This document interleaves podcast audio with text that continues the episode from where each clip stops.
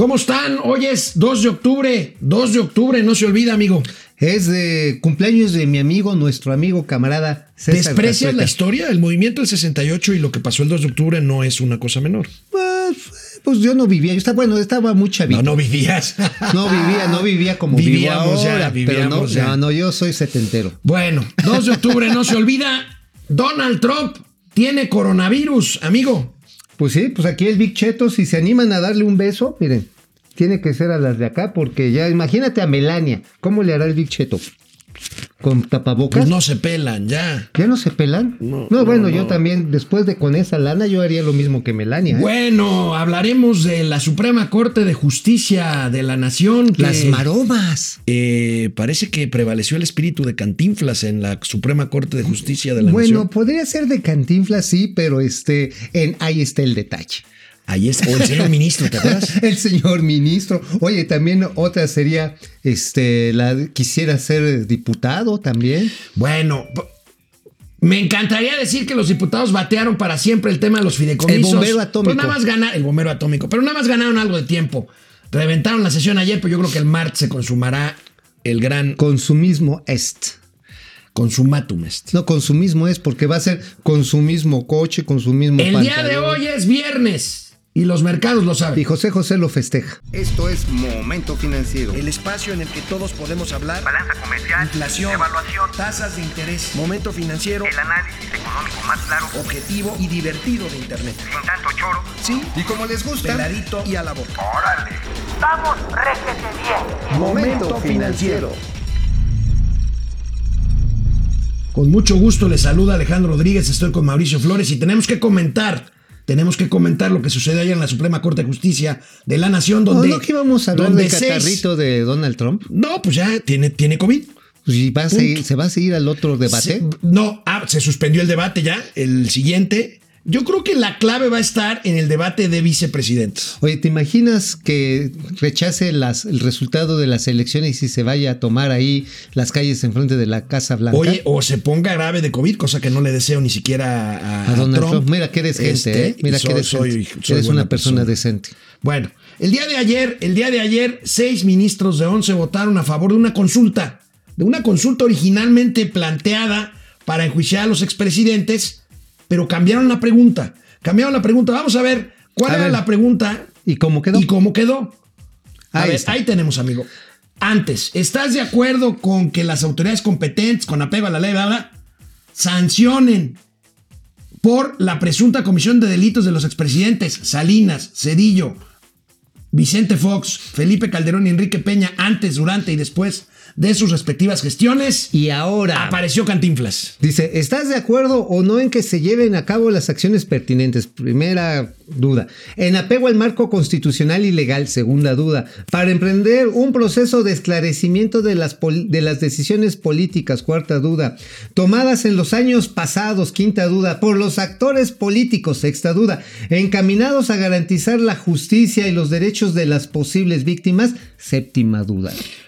Ahí está, ahí está el detalle. Ajá. Este, A ver, entonces, ¿para qué hasta, hasta a Manuel Bartlett pueden enjuiciar. No, entonces. bueno, podemos enjuiciar también, si quieres, a Lázaro Cárdenas, pues también porque él se echó a los almazanistas, acuérdate en la a rebelión. los de a- de Almazán. Ajá, de Almazán, sí, pues, se lo, se lo tronaron. Oye, oye, Digo, amigo, ya aquí el vamos punto, yo atrás. sí estoy con los, con los, con los eh, cinco ministros que minoritariamente votaron porque la ley, la ley no se puede someter a consulta. Ah, finalmente es una maroma, yo no veo que hayan, digamos, dadole la enchilada completa De a lo- oh, enchilada. Ajá, enchilada completa a Mr. López Obrador. Tan que, es así, tan es así, que amigo. descafeinaron la pregunta. Sí, no, bueno, tan es así que el presidente no celebró demasiado hoy en la mañana.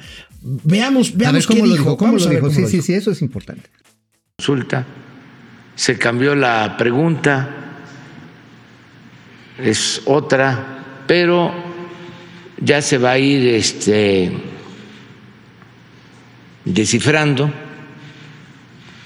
porque es un poco genérica, vamos a decir.